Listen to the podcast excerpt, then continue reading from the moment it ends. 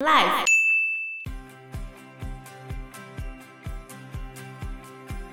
二十五号宇宙，简单来说就是科学家把四只公鼠跟四只母鼠放到一个人为建构好，然后适合老鼠居住的城市里面。然后这个城市里面有吃不完的水跟食物，温度也很好，然后保证它们不生病以及外来干扰。Hello，大家好，我是 Joe，我是 Fana，我是 Anna。现在的中国年轻人，他们日后变老人的时候，所有的资源都会掌握在这一批老人身上。现代的年轻人只领二十二 K，付完房租、水电，就只剩十二 K，然后再加上吃饭还有基本的生活开销，到头来根本就没有多余的钱来享受生活。也就是说，他们下一代的年轻人是没有办法有足够的消费能力，所以你都要看着这些老人家花钱，过着爽日子。而你拼命的赚钱给他花，帮他付各种的国家保险啊，支出税额啊，然后让他去大量消费。这时候的年轻人会怎么想？反省，因为你只在乎你自己。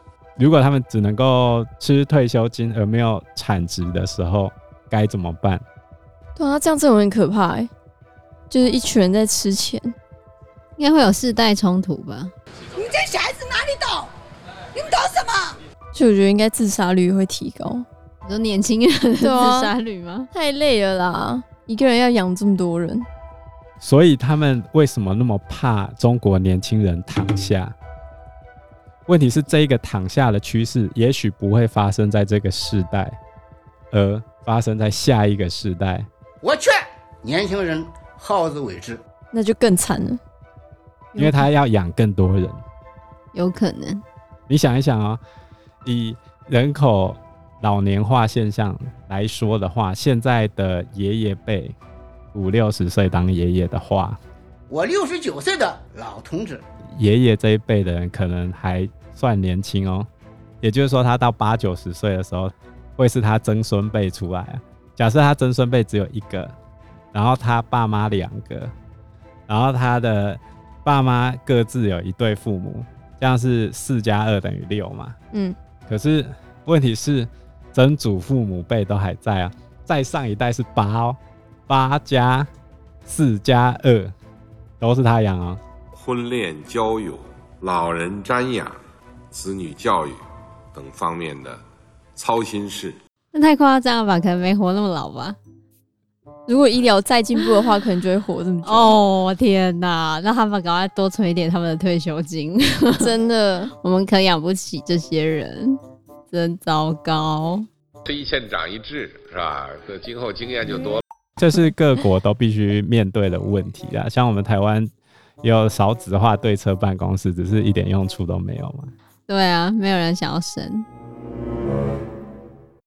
因为根据内政部统计数字来看，今年一月到五月，台湾新生儿数量竟然只有五点九万人，年减百分之九点二一。每个月死亡人数还都超过出生人数两到三千人，名副其实，生不如死。若和去年创新低的十六万名新生儿比较，今年恐怕连要达到十五万人都有困难。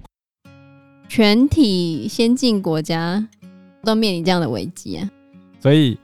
日后可能就是要靠机器人来做长照的工作，走入 AI 社会比较有可能解决这个问题。精细、精慎、细腻。那台湾也即将面临人口萎缩的危机嘛？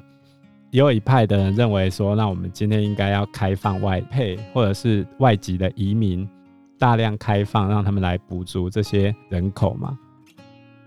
我们要来看的是呢，警方破获了中部最大的外劳中介集团。警方调查发现，嫌犯呢看准了中部地区农忙缺工情形严重，所以设立了非法人力中介公司，提供农民聘雇非法的外劳，一天工作十多个小时也没有休假。那种开放大量的中国人来补足台湾人口，我们就他们自己都很缺，没有，他们没有缺人，嗯、他们目前没有缺人啊，目前没有。他们还在享受人口红利，只是他们人口红利结束的那一天之后，就是断崖式的下杀。热锅上的蚂蚁，大概就是二零四九年的时候，五亿老人。没有吗？中国人口红利消失是二零二二啊，这么快？他们会很快的时间之内就人口红利消失了，那就是明年哦。我全部放去放出去了啊！问题在于中国的人口数据并不透明，所以你没办法精准的估计到它到底多少人是老人，嗯、但是它的人口红利会迅速消失是必然的，而他们面临的问题就是他们还没有有钱，就已经要退休了，可怜呢。所以未富先老啊，是国家危机。所以建议他们就顾好自己就好了，不要再内卷了，太累了。我觉得他们应该要，我为什么要帮他想解决方式？是是这样好吗？这其实我们从他们的例子也可以想想自己要解决的问题啊。我们政府也在试图去解决这些状况，但是其实还是很困难呐、啊。哪怕烈火焚身，也岿然不动。科学家有做过一个二十五号宇宙的实验，结果最后被宗教的支持者给反对，然后不能继续进行。但我们绝不接受教师爷般颐指气质的说教。二十五号宇宙简单来说，就是科学家把四只公鼠跟四只母鼠放到一个人为建构好，然后适合老鼠居住的城市里面，然后这个城市里面有吃不完的水跟食物。温度也很好，然后保证它们不生病以及外来干扰。那唯一的缺点就是空间有限。这一个老鼠城市最多可以容纳三千只老鼠。按传统功夫点到为止。那不是可以活得很好吗？但是空间不够。一开始只有八只老鼠，这个城市最多可以塞三千只老鼠。请问你，嗯、你认为最后的结果会怎样？他们就会。长满到一定的程度之后，开始互相残杀。一个右鞭腿，一个左刺拳，是吗？哦，有可能哦，对不对？第一代的老鼠宝宝，它们成长速度非常快，指数型的爆炸成长，然后最后达到六百二十只的时候，就开始成长变慢了。然后第一代的老鼠，因为有配偶跟家庭，所以他们还是控制了整个社会的核心位置。然后新生的雌鼠就是母老鼠，它们只能搬到离食物比较远的地方去住。然后新出生的雄性老鼠，它们是住在老鼠城市的中间，它们的食物资源是比较好的，它们社交活动也比较复杂一点。但是它们开始焦虑烦躁，然后接着就开始出现互相攻击的行为，碰得头破血流。老一代的老鼠这时候还在继续找新的配偶。扩张自己的家族势力，然后接下来嘞，第一代的这些老老鼠就开始避开怀有敌意的邻居搬家，要以和为贵，要将无担。然后新出生的老鼠也越来越少，只长到六百多只的时候就开始出现这个状况。几个月之后，老鼠城市的鼠口已经停止成长了，新出生的老鼠也开始出现。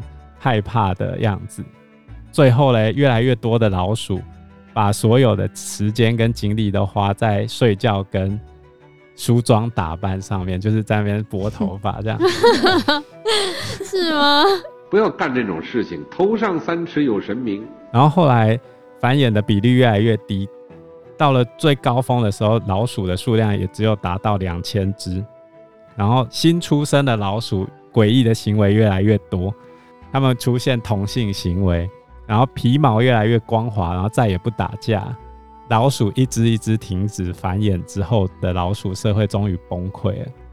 最后，整个老鼠城全死光，从八只老鼠开始，最高到两千只，最后全灭。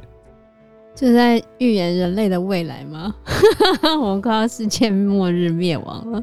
这个实验过程只经历了五年左右。老鼠城市的最后一位居民去世之后，就结束了这个实验。我们怀念他们，然后后来也禁止再重复在其他物种身上做。科学家当时候把这个行为叫做行为沉沦。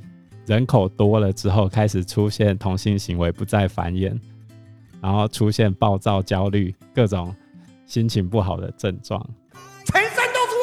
我发现这跟现在社会太符合，怕大家 太害怕，所以就限制同样的实验再出现，是吗？对啊，这根本就是神预言，是这样吗？你不能说大家不生育小孩一定是错的，但是问题是什么机制让我们拒绝再拥有下一代？洪多医生帮你看病。可是那些老鼠是一直都有喝不完的水跟吃不完的食物吗？对啊，即使到最后一位居民去世的时候也是这样。对啊，老鼠甚至出现自杀的行为。